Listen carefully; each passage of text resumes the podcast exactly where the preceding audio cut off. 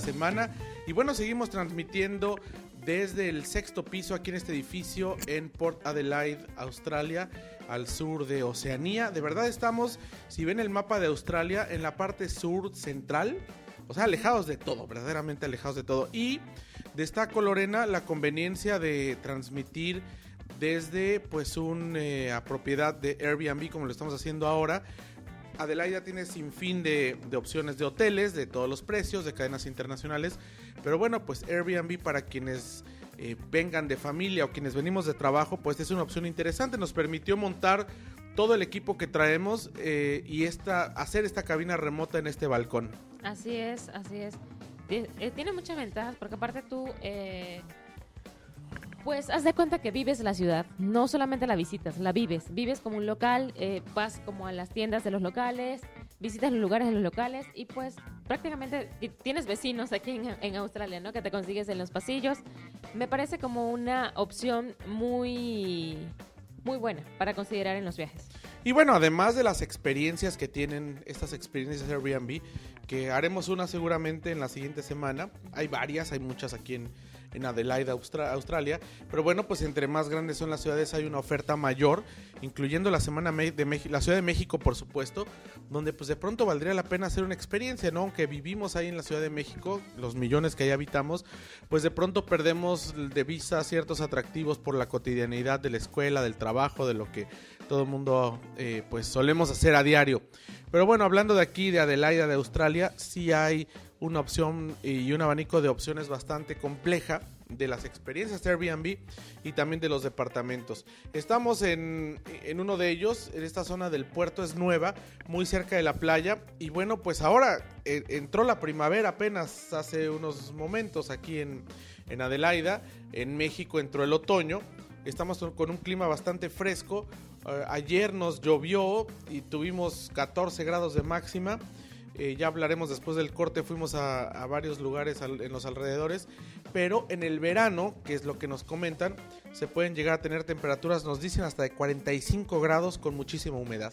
Sí, sí, este, justo comentábamos esta, tarde, Toño, que eh, pues llegamos en la mejor época, ¿no? Eh, no, hace tan, no hace tanto frío, no hace tanto calor, es una temperatura bastante agradable, puedes caminar Sí, de repente he de confesar que yo no soy muy, este, de las personas que le gusta tanto el frío, no me gusta, este, pero bueno, es bastante tolerable. Eh, la lluvia sí medio puso como gris el día, pero es como en, el Caribe, lo comentabas esta tarde, que de repente llueve y en tres segundos ya sale el sol, se refresca eh, sin, sin problema. De repente llega, llegó una nube, eh, nos llovió como tú dices y después de pronto salió el sol y así es el clima pues en esta parte, que además tiene eh, mucho parecido con los otros climas mediterráneos de el trópico de Capricornio, por ejemplo con Chile, con Argentina, estamos más o menos a la misma latitud y por eso es que en esta región sur de Australia hay tantos viñedos, porque es esto que le llaman la, la ruta o la cadena del vino alrededor del mundo, que es siempre pues a la altura, al norte del trópico de Cáncer o al sur del trópico de Capricornio. Sí, y de hecho es este pues es bien conocido los, los vinos, que de hecho a México llegan uno, dos que tres. Los más comerciales, aquí nadie los quiere. Exactamente. Ese Yellowtail que venden allá en México, aquí es de lo más corriente. Seguramente, pero bueno, aunque sea de lo más corriente, también es bueno. De hecho, lo hemos, fue la primera, el primer acercamiento que yo tuve con algún vino australiano fue el Yellowtail, este, con Shiraz, lo cual hizo que me enamorara de la cepa. Y me parece como que, digamos, caballito de batalla, ¿no? Que es como, este, no es de una excelente calidad, pero es tomable.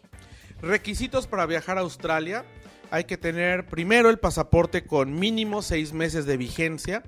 Ir a la Embajada de Australia en la Ciudad de México. Eh, vamos a subir a las redes sociales la página de internet. Lo pueden googlear Embajada de Australia en México. Y comenzar ahí la solicitud del visado. Así es. Es un visado bastante complejo, piden varios requisitos, pero la verdad es que vale la pena el sacarlo y el venir hasta, hasta este lugar del mundo a recorrer y a conocer. Y bueno, pues estamos en una ciudad pequeña porque hay eh, ciudades más grandes como son Sydney, Melbourne, Perth, pero Adelaida pues es una ciudad que conserva como el dejo del viejo oeste de los Estados Unidos y el norte de México, pero aquí sería el sur oriente, porque estamos muy al sur y estamos muy, muy al oriente, pero así es como pues ellos eh, pues se autodenominan y como han traído su cultura y han, han traído toda la tradición durante pues muchos años, desde que llegaron los ingleses y desde que estas tierras se independizaron tiempo después y ahora son pues parte de un país independiente que es el famoso Commonwealth de Australia. Así es, así es, José Antonio, pero ya nos tenemos que ir a un corte. Vamos a un corte, seguimos transmitiendo desde Adelaide, Australia, para Grupo Fórmula en la República Mexicana. A través de la tecnología, bueno, podemos tener estos enlaces desde el otro lado del mundo, literalmente. Vamos a regresar los micrófonos allá a México, vamos a un corte comercial, regresamos, tenemos más en el itinerario turístico.